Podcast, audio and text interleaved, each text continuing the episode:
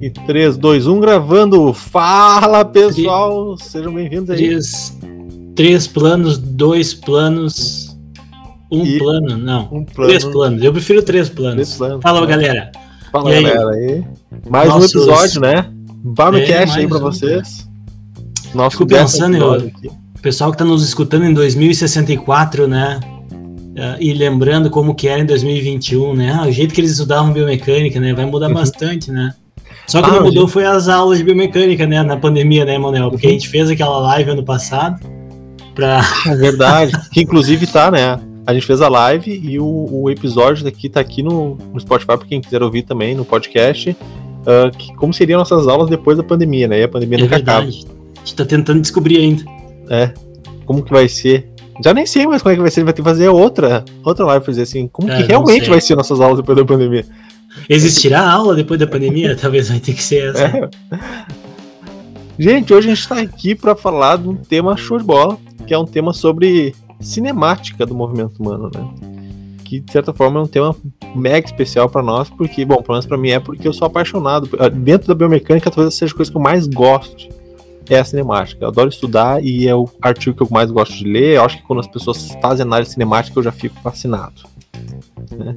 E o Felipe tem um dos melhores laboratórios aí da, do Rio Grande do Sul que de laboratório de análise de movimento, né? Cheio dos equipamentos de cinemetria e vai. Então que- tem que gostar, é obrigado a gostar daí, né? Esse negócio de equipamento é, tem uma história legal de quando eu trabalhava em Santa Maria, né? No laboratório do professor Bolli, professor Ivon. E aí eu lembro que eu tava. Ah, O Manuel já, já escutou essa história. Eu tava, acho que no mestrado, uma coisa assim. E aí ligaram pro laboratório uma tarde, assim, né? Eu lembro que eu era professor substituto do Bolli. E aí eu usava a mesa dele no laboratório, né? Nossa, imagina, né? A mesa do chefe. Cara. Aí eu tinha o telefone, cara, ter telefone naquela época, assim, era um negócio surreal, né? E impressora também, tinha uma impressora. A impressora do chefe sempre tinha chique, tinta. hein, cara? Ah, era chique, cara. chique. O negócio era. E aí tocou o telefone, atendi, né? Pois não, laboratório de biomecânica. Aí, bom, pra encurtar a história, né? Era o pessoal de uma universidade privada. E aí eles queriam saber o que, que precisava para ter um laboratório de biomecânica, né?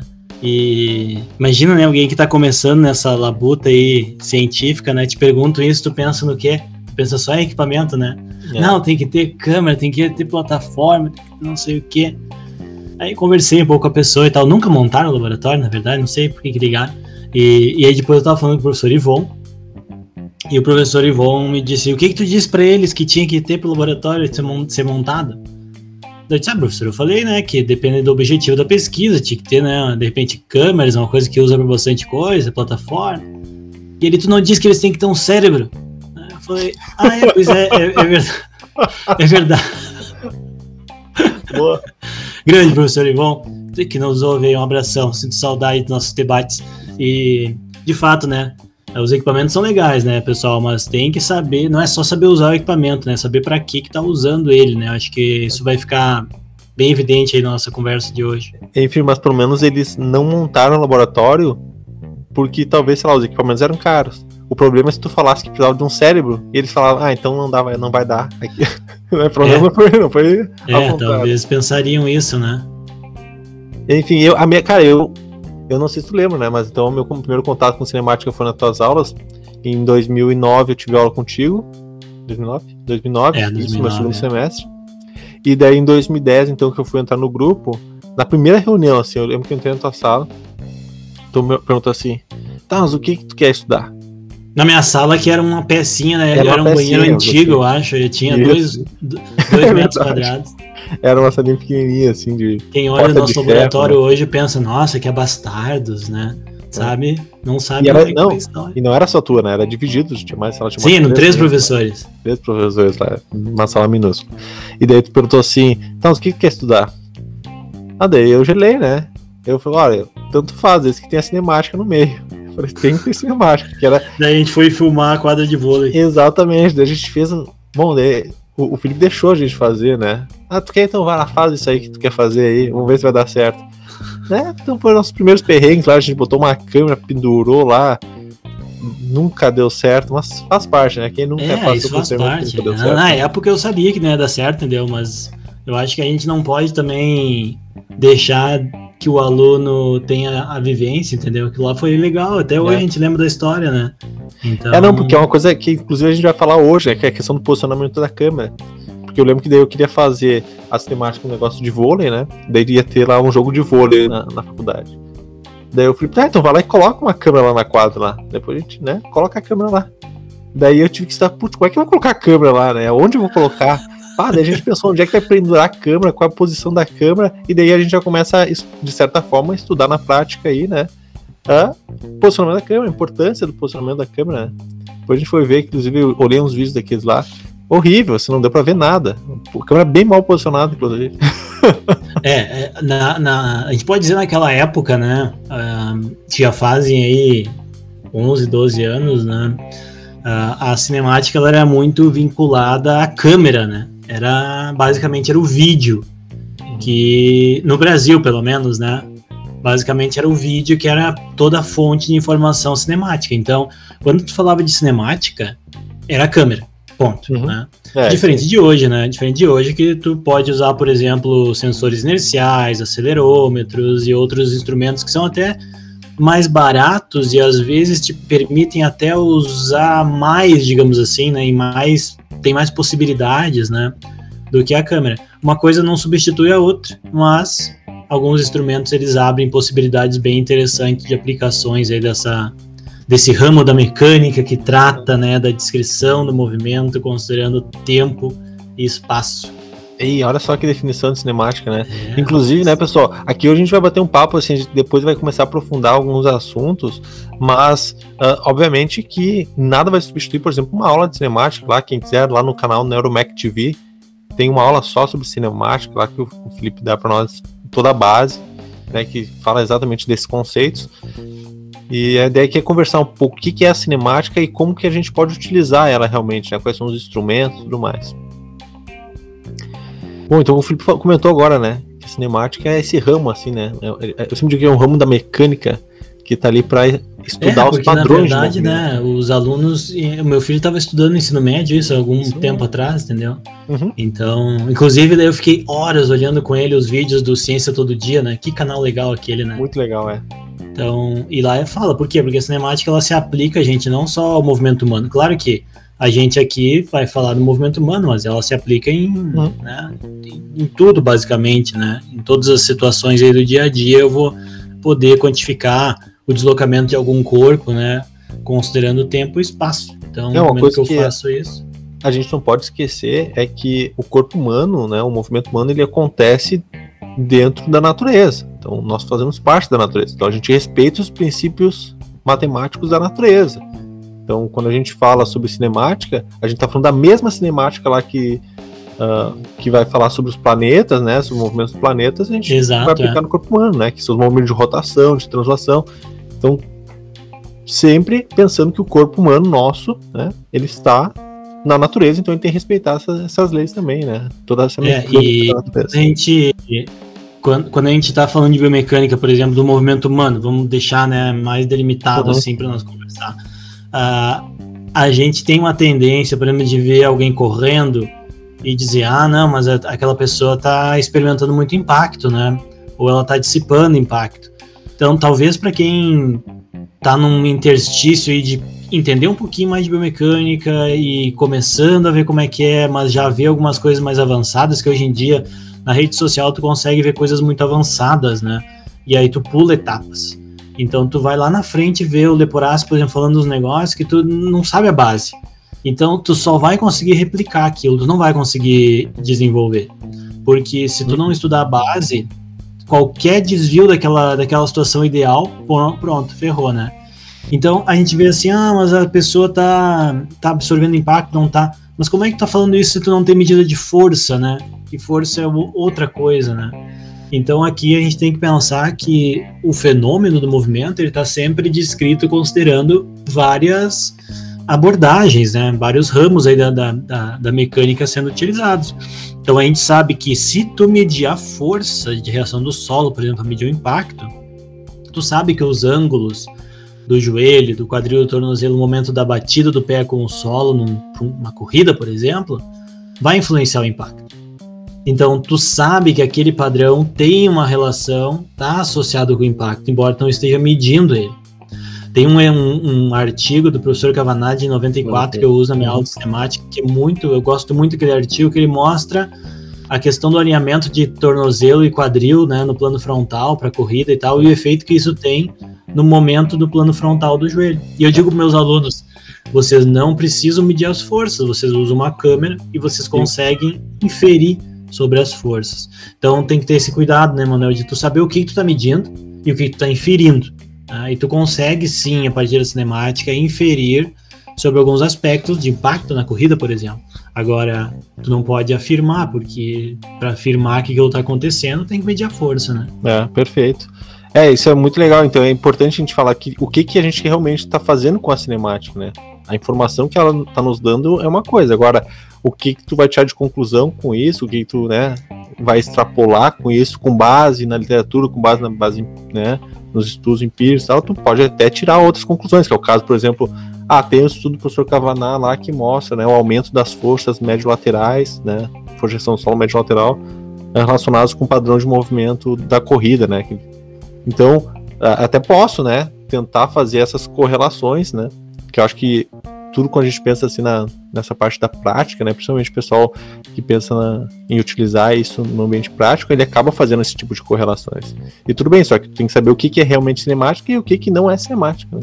o impacto. É, exemplo, e também é muito legal porque eu acho que a cinemática talvez seja a, a ferramenta biomecânica, vamos dizer assim, né, que mais está popular. Porque é. ela vem se tornando uma ferramenta de baixo custo, né?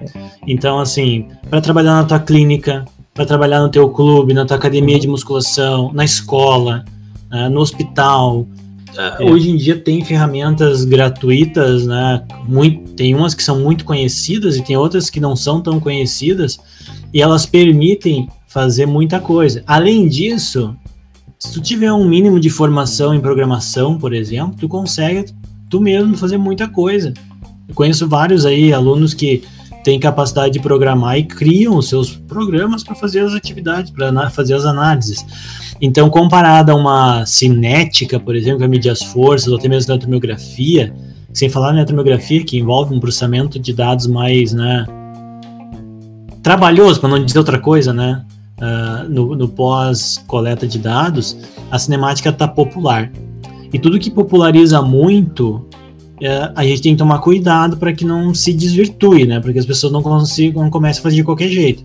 Então eu sempre brinco na aula de cinemática com meus alunos de graduação. Vai lá, usa o celular. Aí tá. Mas assim, não é tirar uma foto de qualquer jeito, não é filmar de qualquer jeito, né? E as pessoas às vezes não sabem isso. O aplicativo, quando baixa na internet, ele não explica isso. Ele só diz, não, clica na foto, desenha o ângulo, pronto, tá aqui o seu valor, tá aqui a distância. É. Então, de novo, tem que conhecer um pouquinho mais para poder usar mais, para poder aproveitar mais. Acho que essa que é a Até porque é aquela coisa, né? O, o software vai medir o que tu quiser, na verdade. Né? Então, os alunos perguntam assim, ah, professor, pode medir sem marcador, por exemplo? Ah, poder pode, marcador, o software vai medir. Agora, se é uma coisa válida, se vai, se vai ter erro, é outro, outros 500, né? Então... É, exatamente. O... Eu tinha um professor de estatística que dizia garbage in, garbage out, né? Se entrar lixo, vai sair lixo. Pronto, não tem, não tem é. mistério, não. Mas vai sair, né? coisa. né? Vai sair. Mas vai Agora, sair. Tu tem que saber o tamanho daquele erro, o tamanho daquela. Ah, da, daquele pro, problema que tu tá tendo ali, né? Naquele momento. É, exatamente. Então, uma, um, um, primeiro recado, assim, né, que eu acho que é importante de ficar pro pessoal que tá começando a ouvir o episódio de hoje é isso. É, é, é popular a cinemática? É. O que, que ela usa? Bom, ela é muito popular pelas câmeras, mas existem outras ferramentas. Eu destacaria aqui os sensores inerciais, acelerômetros, né? Mas também tem coisa, gente. Hoje, se vocês pegarem um relógio uh, inteligente, ele te dá dados cinemáticos. Da corrida, então, ele te dá até componente passado. Da componente passado, exatamente. Né? Então, uhum. ele te dá um monte de coisa. Então, tu, tu, as pessoas estão usando a cinemática do dia a dia. Às vezes, elas nem percebem, né? Elas estão usando. Agora, se eu quero usar para avaliar meu paciente, avaliar meu atleta, avaliar meu aluno, fazer a minha pesquisa, eu vou precisar entender um pouco mais. Vou precisar entender que ela tem limitações, né? Uhum. Vou precisar entender que o que ela informa também é limitado, né? Então eu consigo ver tudo que muda em função do tempo e espaço. Tá? Então, deslocamentos, acelerações, velocidades, trajetórias, ângulos, né, claro. E ponto, entendeu? Ah, mas as forças, porque eu li num estudo que dá para estimar as forças de reação do solo a partir da cinemática. Dá. Dá. Com uma cinemática 3D, tu pode estimar a força de reação do solo a partir do deslocamento de massa, por exemplo. Mas isso já não é uma coisa assim que, ah, vou fazer aqui agora de tarde aqui em casa, né? Enquanto que tu pegar uma câmera e filmar alguém correndo na esteira, alguém caminhando, alguém fazendo um agachamento, subindo e descendo escadas, é algo que tu faz em qualquer lugar, usando a cinemática. Mas tem que ter cuidados, né? Eu acho que com a popularização das ferramentas e também o custo diminuindo um pouquinho, a, a próxima geração vai usar muito isso. E aí vai ficar mais, mais, mais importante ainda, né, Emma? O fato dos alunos terem feito iniciação científica, terem conhecido um pouco sobre a uhum. pesquisa de cinemática já nas aulas de biomecânica, nos laboratórios das universidades, né? Então, isso aí acho que a gente tem uma, uma época bem interessante vindo pela frente aí. E tem uma coisa que eu, eu gosto também sempre de aplicar, por mais que, por exemplo, a biomecânica ela vai trabalhar muito com, a, com o dado quantitativo da cinemática, né? Mas eu sempre falo para meus alunos isso. Ah, só de tu olhar, por exemplo, e fazer uma análise de movimento qualquer, sei lá, o, até quando o árbitro de algum esporte ele vai analisar um gesto para dizer, sei lá, se foi falta, se foi um gesto correto, se não foi, isso é uma análise de movimento. Ou seja, ele está analisando o movimento. Ele está vendo se aquele movimento lá foi correto ou não foi. A diferença é que quando a gente começa a utilizar técnicas da cinemática para quantificar isso, a gente começa a ter mais detalhes. Então, por exemplo, ah, tem um árbitro da ginasta, da ginástica lá olímpica, né? as mulheres vão lá, salto lá, ginasta, dá cinco mortais, não sei o que lá, carpados, e o, o árbitro olha ali no videozinho, dá um replay ali e dá uma nota, porque ali, ou seja, está fazendo uma uhum. avaliação que não deixa de ser cinemática, porque está analisando o padrão de movimento e está dizendo se aquele padrão é bom ou ruim. Só que ele não está utilizando, né? Ele não tem variáveis uh, quantitativas, ele não, não, naquele momento ele não vai ter. Apesar de que, por exemplo, em outros esportes a gente já tem, inclusive, variáveis quantitativas em tempo real, né? O futebol, se não me engano, uh, a gente tem grupos no Brasil que fazem já análises cinemáticas, por exemplo, de velocidade dos jogadores, deslocamento dos jogadores em tempo real. Né? Ou seja, tem, é uma análise cinemática que está acontecendo no jogo ali. É o próprio VAR, né? Então, isso vai acontecer cada vez mais. E, vez e mais. o exemplo que tu deu da ginástica, por exemplo, na análise qualitativa, a pessoa, para fazer uma boa avaliação qualitativa, ela tem que conhecer bastante o quantitativo também, né? De conseguir identificar como. Ah, é. exatamente. É, porque se eu sou, por exemplo, se vai eu lá como árbitro, eu não vou saber analisar, porque eu não sei qual é o padrão. É, cara, eu olho aqueles. Agora, agora, que tu falou nisso, né? Esse, esse lance da nota na ginástica eu acho muito louco, né? Porque eu olho de que é 10. Entendeu? Pra mim é todo mundo tira 10. 10, pô, cara. Deu, Aí, um mortal no ar. Não, é 9,87. É. Eu falei, tá cara, da onde que eles tiraram esse é. 0,0? É, não, antes, antes da pandemia a gente falar se reunir pra, pra tomar banho de piscina, qualquer um que dá um mortalzinho e cai na água ali já é 10, pô. É 10. Um mortal cai na água 10, cara. As mulheres mandam 5 é. saltos triplo mortal, carpado, não sei o que lá. 10. É. E aí Mas tu, tu mostra esse, a importância da experiência, né? Esse exemplo que tu trouxe aí da, da, da ginástica foi bem feliz porque tem um outro ponto que é interessante a gente pensar, né? Que é o seguinte. Cara, tem aquele ditado que diz assim, ó, nada é tão ruim que não, pode, não possa piorar, né? E, e, tem outro ditado que diz que nada é tão difícil que não possa ficar mais difícil, né? Então na cinemática isso funciona bem, né? Se tu pegar, por exemplo, ah, eu vou pegar um movimento aqui de fazer rosca direta no bíceps, né, para exercitar o bíceps, vou ver amplitude de movimento, vou ver velocidade angular, vou ver tempo de duração de fase concêntrica e excêntrica, e vou ver amplitude de movimento de fase excêntrica e concêntrica. Beleza. Uma avaliação cinemática cheia de variáveis aí, né? Já daria um TCC de graduação, com certeza, né? Um trabalho de iniciação científica estudando alguns aspectos relacionados a isso. Nesses casos, tu pode usar uma câmera e ser muito feliz ali com uma câmera só, né? Agora, se tu vai, por exemplo, analisar um movimento da ginástica, nossa senhora, daí o negócio vai ficar muito mais complexo, né? Pela diferença que a gente vai ter, isso não é uma coisa que a biomecânica em si estuda, né? Isso vem de outras áreas, né? na cinésio, enfim, né? Que é justamente os graus de liberdade envolvidos nesse movimento, né? Então, quando o pessoal quando, quando fala de cinemática, sempre uma turma. Né, agora tem o dia da biomecânica, né? Às, às vezes na época que dava para fazer presencial, dois anos atrás, né? Os alunos de ensino médio vinham no laboratório, eles olhavam aquelas as câmeras e tal, no laboratório, né? E a gente vinculava sempre com o videogame, né? Aí todo mundo entendia, né? Da reconstrução de movimento e tal. Só que quando tu vai analisar no, no movimento humano, não é aquela diversão de videogame que tem, né? Não, não, é, não precisa se preocupar com algumas coisas, né? Aqui não, na ginástica, por exemplo, ah, eu quero saber quanto foi a amplitude de movimento do plano frontal, quanto foi no transverso, quanto foi no sagital. E aí, isso é uma coisa que a cinemática nos ajuda muito. Quantificar essas diferenças né, que tem do 2D para o 3D. E, e, esse é um tema que eu costumo dizer que é um divisor de águas bem importante para o teu uso da cinemática na prática. Tem vários aspectos aí que tem que levar em consideração quando a gente está falando de uma análise, análise 2D, né? Ou, ou 3D, né? É, cara, agora tu tava falando isso e uma coisa eu acho que eu gostaria de lembrar todo mundo que está nos ouvindo é que quando a gente fala né, de bidimensional e tridimensional, tem uma diferença, assim, de forma geral, que é o seguinte. A gente tem que lembrar primeiro que os movimentos humanos acontecem em planos de movimento, né? Então a gente tem o plano, por exemplo, sagital, plano frontal, plano transverso. E, por exemplo, o 2D, eu vou fazer uma análise bidimensional, uh, tu só consegue analisar um plano por vez. Então, tu, no momento que for analisar uma pessoa e tu tem, por exemplo, só uma câmera, tu vai conseguir analisar um plano por vez. E daí tu vai ter que decidir o que, que tu quer analisar.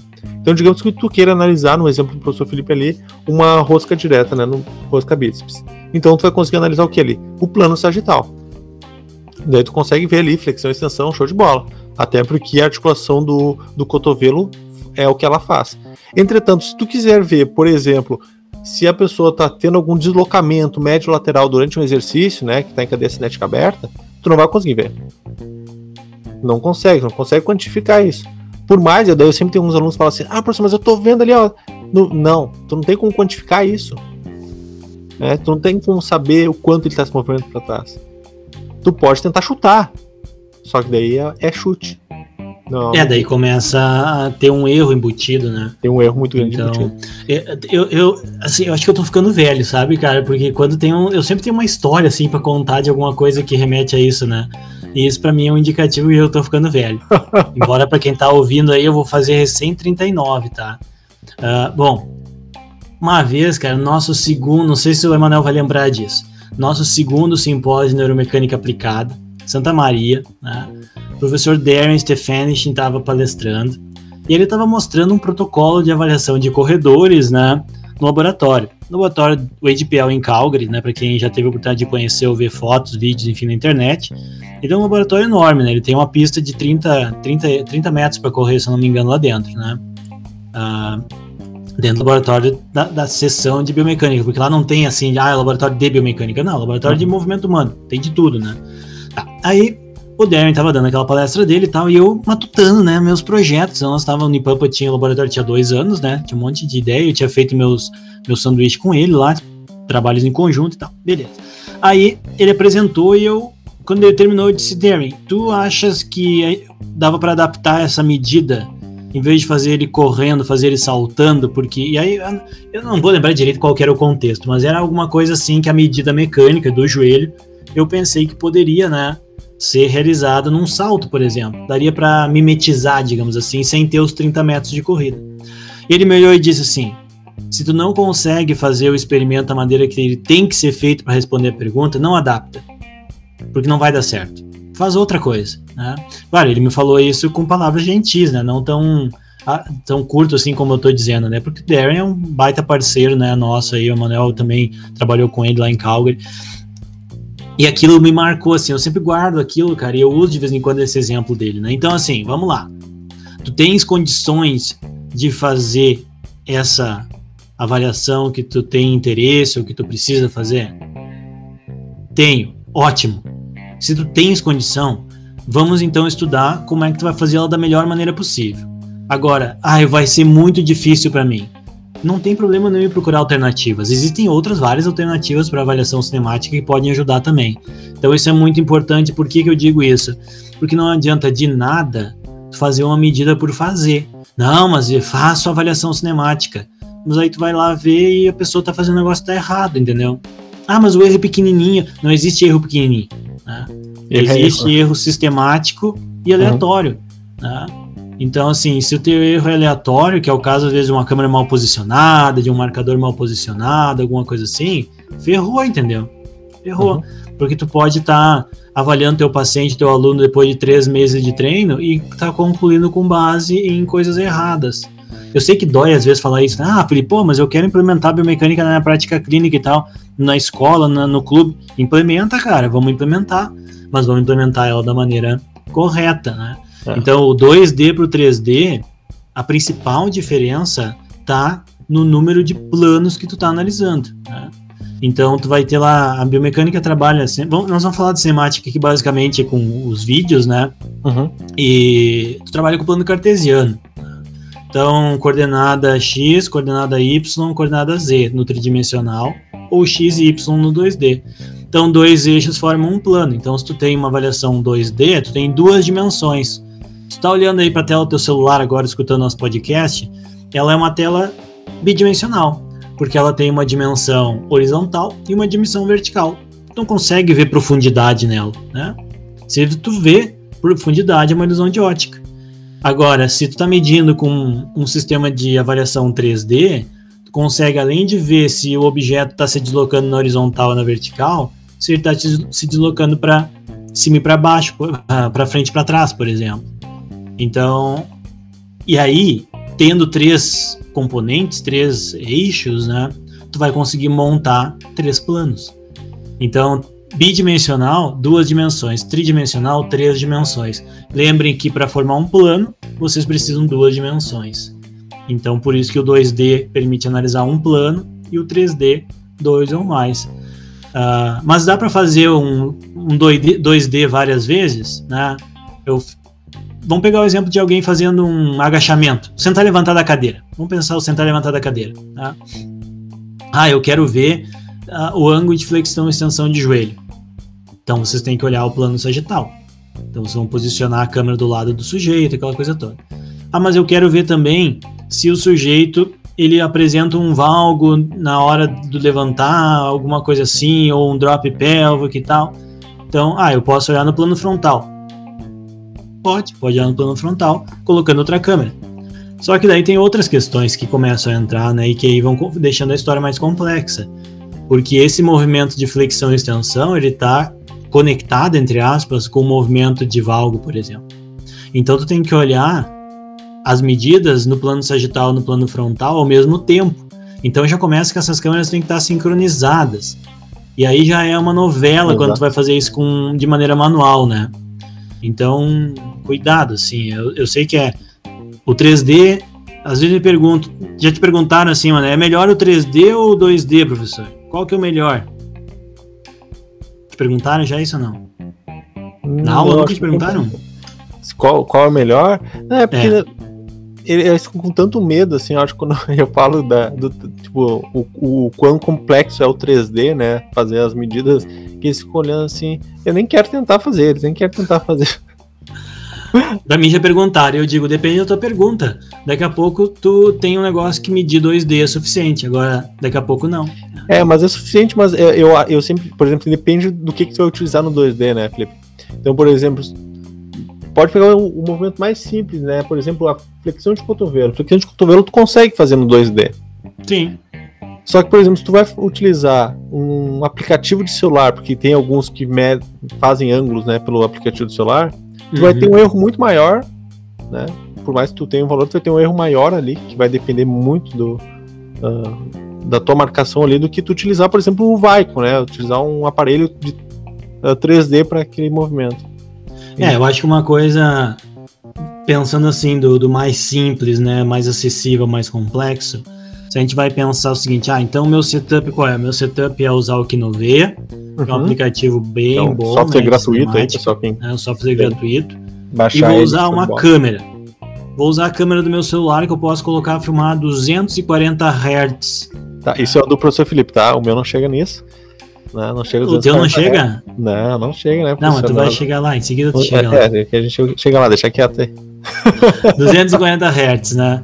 Então, assim, primeira coisa, gente, tu pode usar o celular? Sim. mas nunca segurando na mão, tá? Já, uhum. Não se apresenta para mim fazendo uma avaliação biomecânica segurando na mão o celular. Não, não, não, não, não. O erro de tem medida é um, enorme, é. É, tem que ter um, na melhor das hipóteses, um tripé, na pior das hipóteses, alguma coisa adaptada para que tu não tenha que segurar na mão aquilo.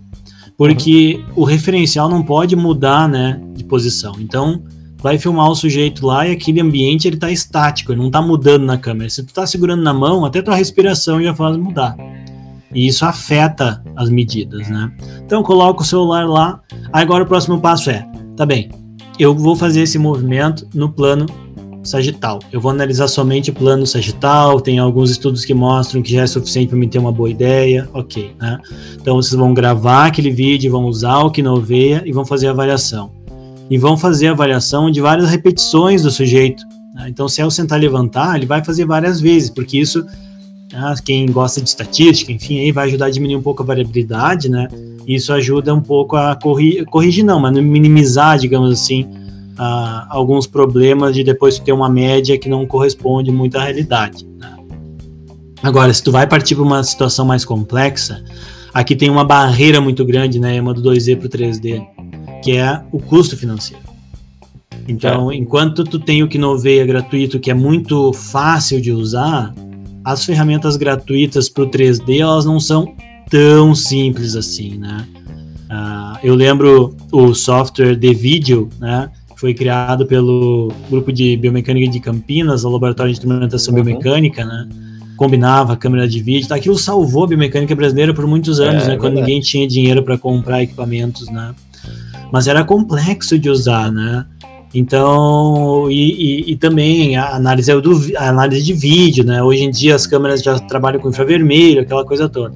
Então acaba que fica muito caro. Tá ficando mais barato? Tava. Né? Tava ficando mais barato. Agora, com essa loucura do dólar aí, tá mais caro de novo, né?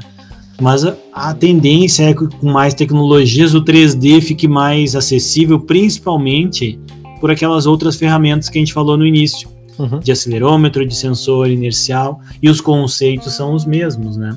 Só vai mudar a ferramenta. É. É, ah, isso é muito legal. Assim, eu acho que uh, a possibilidade, né? Sempre tem que pensar assim, né? O que, que tu tem, o que tu pode fazer e o, qual, o que, que é o melhor que tu pode fazer com aquilo que tu tem. E eu acho que é importante saber suas limitações, né? Então, uh, digamos que tu queira, na sua prática aí, começar a avaliar corredores, né? Na esteira. Então tu vai botar o, o corredor lá na esteira. Algumas coisas tu pode medir no 2D, com uma câmera do celular, tu vai conseguir medir legal. Outras coisas tu não vai conseguir medir, infelizmente, né? Uh, algumas coisas vão, vão sair fora bem, do né? controle. E tudo bem, e eu acho que tu tem que botar isso como eu, uh, por exemplo, eu não consigo fazer isso com esse meu setup e ok, não vou concluir sobre isso, eu vou é. fazer outra. E tem muita coisa que dá para fazer com 2D, tá? Só que a gente tem que saber as limitações. Eu tenho uma história com o 2D, eu acho que dentro da prática clínica, Felipe, uma das. Tu tá ficando velho então, se tu tem uma história para contar, é. não sou só. É que, pô, gente. É, é como eu coloquei esses dias no Instagram, né, cara? Adoro em congresso, né? Adoro em congresso, então a gente tem história de congresso, né? Então, o.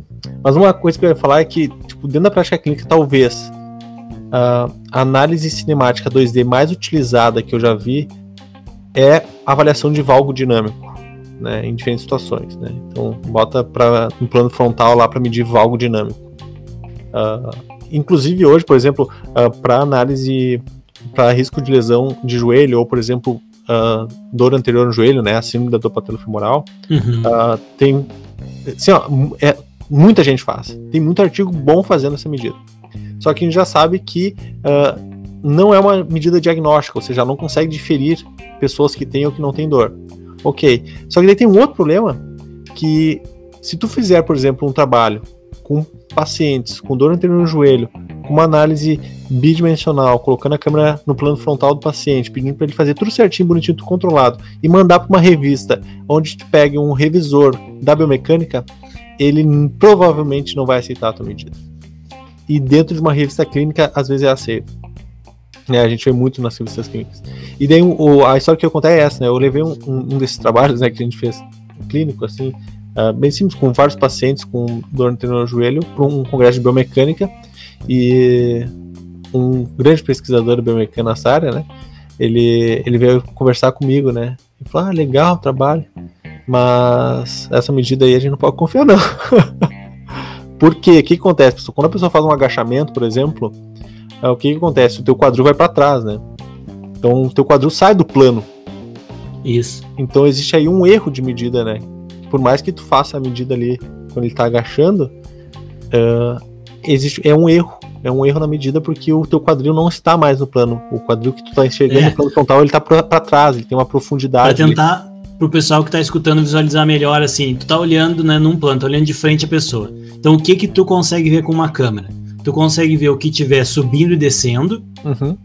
Quer dizer, não, tu consegue ver não, que tu consegue quantificar, né? Tu consegue ver o que tá subindo e descendo. E o que tá indo para um lado e para o outro. Então uhum. visualizem aí, né, a pessoa de, na frente de vocês fazendo agachamento. O pé tá no chão. Então aquele marcador que tá no, parado no chão não okay. se mexe. Uhum. Beleza. O joelho, bom, digamos que tem um marcador ali no joelho. Esse marcador do joelho, ele não, ele movimenta é. para o lado e para o outro, né? Talvez. Uhum. Né? Ok. Agora, o marcador do quadril, o que, que acontece quando vocês agacham? Vocês vão para trás. Vão para trás. Então, o marcador do quadril não só ele vai para cima e para baixo, para um lado e para outro, ele também vai para trás. E aí que, que o problema acontece. Então, nesse caso aí, a medida ideal seria uma medida 3D, porque 3D. ela também ia conseguir quantificar é. essa, esse deslocamento para trás. E o.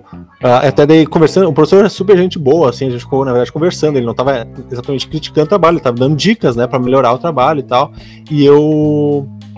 Uh, falei para ele, não, mas olha só a quantidade de trabalhos clínicos aqui que tem que eles utilizam, né, em revistas boas. Daí ele falou, não, ótimo, que legal, mas biomecanicamente falando, é um erro de medida, né? Entendeu? Muito obrigado, né? Eu aprendi muito naquele bate-papo, por isso que eu gosto dos congressos, a gente aprende muito, né? É, isso muita gente que está escutando provavelmente vai identificar, né? Porque já leu muitos artigos assim, né? Então, ah, o Felipe e o Manel estão dizendo que não, não funciona, né? Ah, ou que não, não dá para fazer e tal.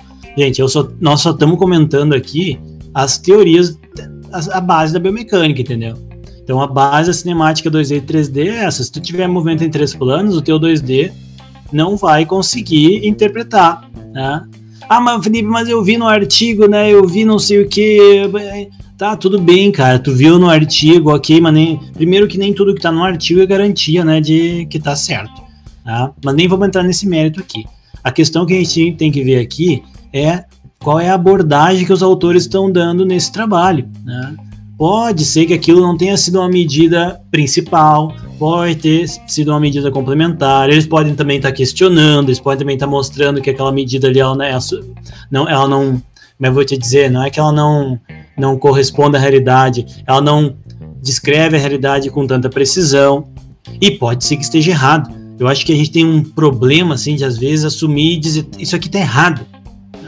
Aí quem participa dos nossos Journal Club, né, Manuel, nosso grupo, a gente pega o artigo, discute a parte teórica e tal, e daqui a pouco, não, para isso, aqui não devia ter sido feito assim.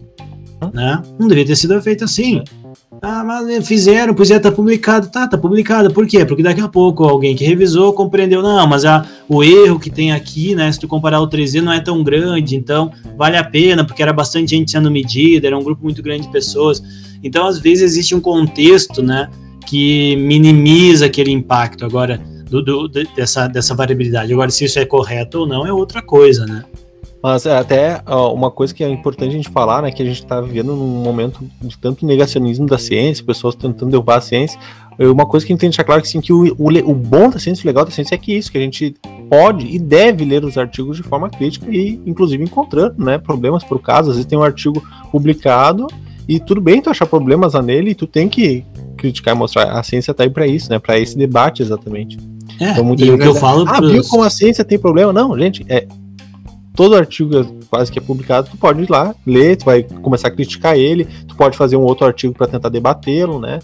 É, e outra coisa assim, que eu sempre falo para meus alunos também, até na minha aula de redação científica, é o seguinte: vocês têm que usar as melhores referências. Né? Uhum. Então, tem diferença do 2D para o 3D? Tem. Né? O número de planos, isso implica um monte de coisa. Né? Se o movimento é basicamente plano sagital, ok, fazer uma medida 2D. Se ele for, não for predominantemente no sagital, vai ser mais limitado. Talvez você se pergunte assim: ah, mas todo movimento é 3D. Eu concordo. Eu concordo que todo movimento é 3D.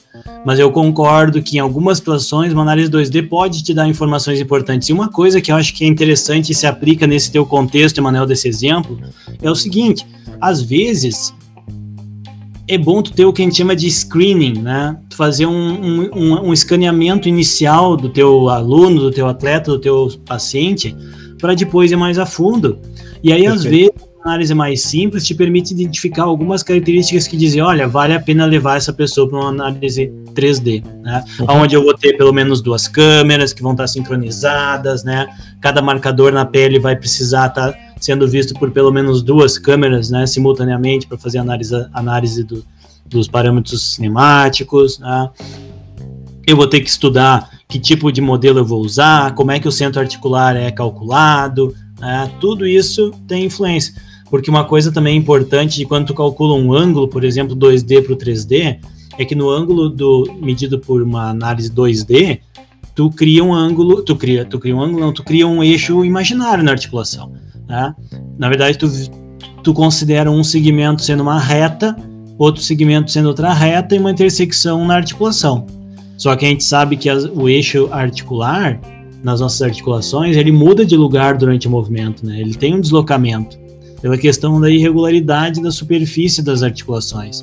E no 3D, o teu modelo ele vai calcular esse eixo. Tá? Ele vai calcular esse eixo e vai encontrar ele de maneira bastante precisa, né, o local. E aí entra uma outro calhamaço de coisas, né, que aí no 3D vai ter um peso muito maior que o 2D, que é, por exemplo, marcadores de referência na pele, né, aquelas fotos que vocês veem na internet, nos vídeos, nas palestras, né, o sujeito cheio de bolinha brilhosa pendurado no corpo.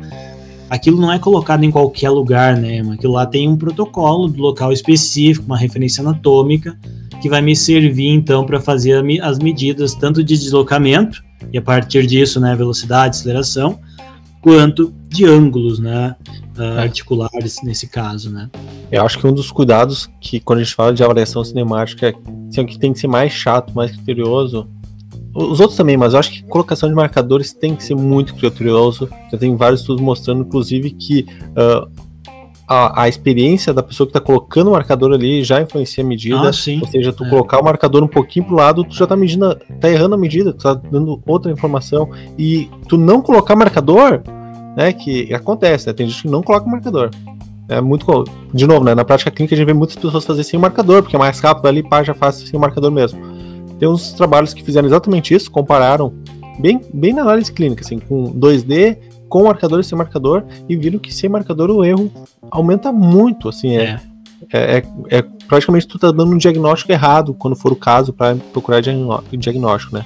Então... E tem que cuidar, gente, porque é muito atraente tu olhar aqueles aplicativos uhum. que as pessoas postam no Instagram e começar a fazer tudo errado, sabe? Então, assim, na boa, fazer errado é perda de tempo, cara. Tempo é o negócio mais nobre que a gente tem, então e, usem. E, e né? o marcador, Uh, tem várias formas de marcar, então não precisa se preocupar ah, de marcador reflexivo, não sei o que. Não, pô, eu, eu, ensino meus alunos a fazer ele. Compra uma bolinha de isopor na papelaria, coloca atrás dele uma, uh, sei lá, algum botão de camiseta, cola com, com cola quente ali, tu tem um marcador que vai funcionar muito bem, sabe? É, e outra coisa que a gente não comentou aqui, né, mas também é importante, a cinemática 2D ajuda muito em avaliação postural, né? Na fisioterapia isso é ah, importante, né? É. E às vezes tu vai lá e faz, pô, faz como dizem aqui né, no, no sul, faz no olho, né? Cara, por que tu não faz ali uma foto, um vídeo da pessoa, né, e analisa com mais detalhes? Tu pode ter um resultado muito mais preciso, né? O, inclusive, quando falo, já que a gente falou de análise postural, e análise postural é uma análise de, de sistemática, né? Inclusive o pessoal me faz essa pergunta, tá, Felipe? A diferença, por exemplo, de quando a gente faz uma análise de vídeo para uma análise de uma foto, né? Porque normalmente a, a, análise postural é uma foto. E é tudo cinemático, tá? Uhum. Só que daí quando é só foto, tem gente que chama de fotogrametria, né? Em vez de chamar de Isso, É. Mas é tudo dentro da cinemática, tá? Os princípios são os mesmos. E, e tem vários aplicativos também para análise uh, postural que são muito bons, tá? Mas, de novo, é. precisa de um bom marcador, precisa ter um marcador bem posicionado, que é muito importante. Tem alguns alunos, na aula eu faço a prática assim, eu peço para a pessoa fazer um movimento, filma, né, sem marcador, e eu falo assim, agora me diz onde é que está exatamente o centro da articulação. Não tem como saber. É, não, tem um marcador, não tem como saber. Tu pode chutar, né? Tem uns alunos que dizem, ah, não, mas tá aqui, ó, não. Tu tá chutando que tá aí. Não tem é. como saber se tá ali. É, o marcador ele é uma referência para nos ajudar, né? Uma referência. Então eu acho que e o marcador, e, o que, esse marcador, gente, ele é tanto para o 2D quanto para o 3D. A gente já falou da diferença do 2D para o 3D em termos de aplicações, os cuidados que tem que ter, né? Então, quando a gente fala de marcador, ele é para ajudar. Então, pensa que vocês vão analisar alguém correndo na esteira, né?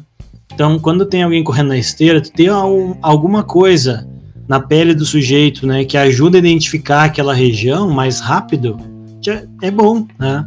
Agora, aonde é que eu coloco esses marcadores? Vai depender do modelo de cálculo que tu está usando, né? Os modelos 2D são mais simples porque eles precisam dois, três marcadores, você já está calculando um ângulo. Né?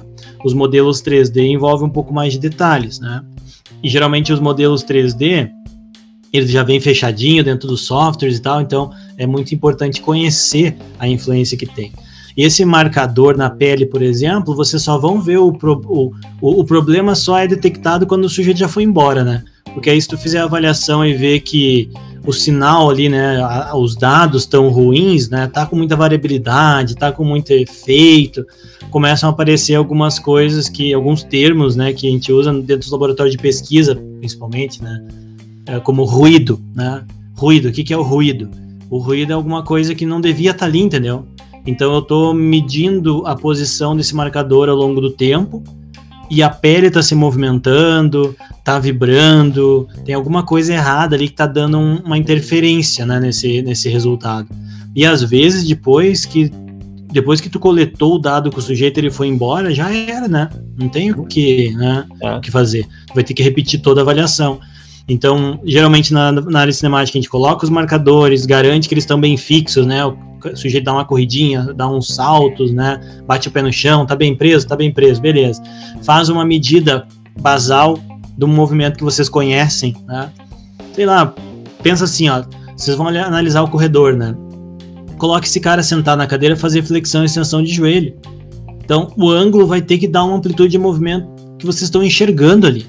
Só que às vezes, se os marcadores estão errados, o sujeito estende o joelho e o, e o ângulo dá mais de 180 graus, né? Então, pô, como é que ele tá? Não, tá errado isso, né?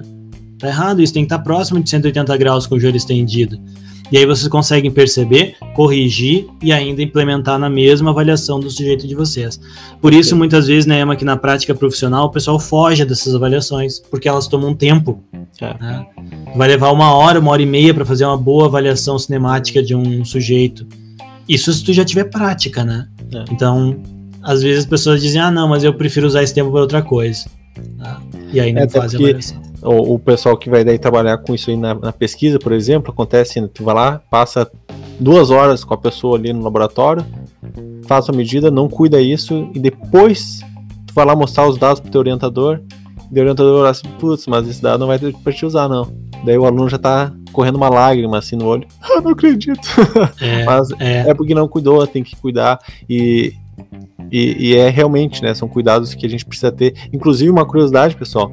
Uh, quando a gente fala dessa colocação do marcador, o quanto ela melhora tudo, mas tem alguns trabalhos mostrando, inclusive, por exemplo, que tu tem que se dar conta que o marcador ainda ele já está estimando, né? O próprio marcador ele, ele não é perfeitamente no, no centro articular, porque o centro articular é intraarticular.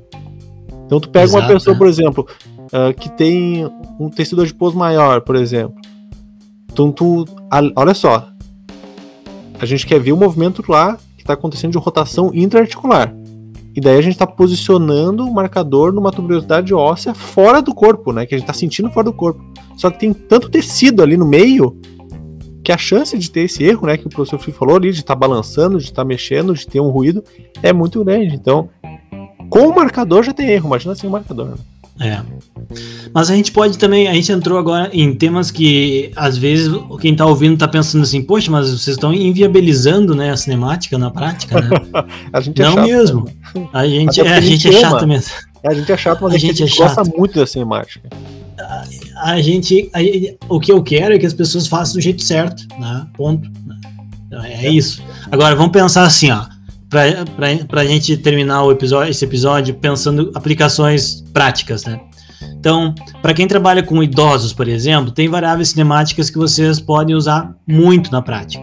Primeira delas, velocidade de caminhada, né? Velocidade de caminhada, variável cinemática, bastante fácil de, de se medir na, na prática, né? Então, e diz muita coisa sobre a característica do idoso. Ah, pois é, não tinha me dado conta, né? Então quer dizer que eu estou fazendo uma avaliação biomecânica quando eu estou fazendo a avaliação da velocidade. De certa forma, sim. Tá? Ah, eu quero também analisar na marcha os ângulos de joelho e quadril e tornozelo, né, para poder inferir um pouco sobre a, a, a, o gesto motor, questões de absorção de impacto, aquela coisa toda, né, que a literatura já dá suporte. Também pode, vai funcionar com a cinemática 2D? Vai, né? Agora, tem que saber como posicionar a câmera, qual vai ser a taxa de amostragem, né? Que às vezes a tua câmera, por exemplo, a caminhada, tem que ter pelo menos 60 Hz, ou seja, tem que ter uma câmera que registre 60 informações por segundo, pelo menos, para ficar bom, né? Então, já é um cuidado que tem que ter. Vai colocar o idoso caminhar, ele foi, voltou, foi, voltou, mediu o lado direito, mediu lado esquerdo, 5, 6, 7 vezes cada lado, beleza, né? Quer fazer testes de marcha com obstáculo nos idosos para ver se eles melhoraram a coordenação, se eles melhoraram a confiança na marcha? Também pode fazer, tá? Funciona bem. Agora, não, eu quero ver se eu, esse sujeito que tinha dor no quadril, né, ele mudou o padrão de movimento do, da pelve de forma a me ajudar a definir se eu consigo dar alta ou não para ele. Bom, nesse caso, já vai ficar mais complexo olhar com o 2D, né? Então, por quê? Porque o quadril tem uma articulação que vai estar tá combinando vários movimentos e a gente tem que estar tá ciente disso. Ah, eu quero analisar a corrida, daí eu vou analisar no plano sagital, eu quero só as amplitudes de movimento, porque eu quero ver se o treino que eu fiz de mobilidade para o meu sujeito tá de fato melhorando a técnica dele na corrida. Então, para ele ganhar mais velocidade, ele vai acabar tendo que ter mais mobilidade de plano sagital, eu vou olhar isso. Se tu olhar de quadril, joelho e tornozelo, ok. Mas aí o que, que acontece? As pessoas vão lá analisar pelve, analisar tronco. Daí, pessoal, não vai funcionar no 2D. Não vai funcionar no 2D. Porque tu pode colocar um marcador no ombro da pessoa e ela inclinar o tronco à frente. Mas quando ela inclinou o tronco à frente, ela fez rotação. Então, assim, vocês não estão descrevendo de fato o movimento do tronco só com essa inclinação do ombro. Né? Então, é, a minha mensagem seria assim: ambas servem em muitos casos mas a gente tem que ser, ter a sabedoria, identificar onde é o limite do 2D para o 3D. Né? E saber também as diferenças em termos de conhecimento que vão estar engajados nisso. Né? E também saber o, o mesmo assim ainda saber qual é o limite da, do teu setup, né? Daqui a pouco, como eu falei, meu celular não chega em 240 Hz. Então, mesmo no 2D, eu vou ter uma limitação que é a velocidade do movimento que eu vou conseguir analisar, né?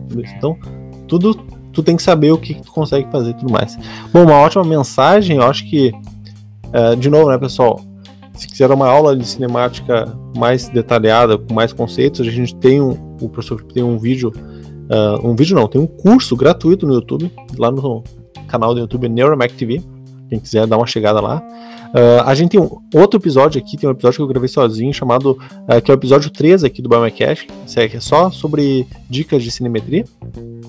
E agora indo para reta final, professor Felipe, a gente tem, eu, eu botei no Instagram lá no rocha.emanuel, uh, pedindo para nossos fãs, né, pedindo nossos fãs se eles tinham alguma dúvida sobre cinemática. E nós, aqui ó, vou selecionar três das mais de 100 mil respostas que foram enviadas, né, Uh, e daí a gente vai comentar um pouco sobre ela. Se a gente não souber, a gente fala que a gente, a gente não coloca no ar. Daí. a gente escolheu só as que a gente sabia responder. É, vamos aqui, ó. Primeira pergunta.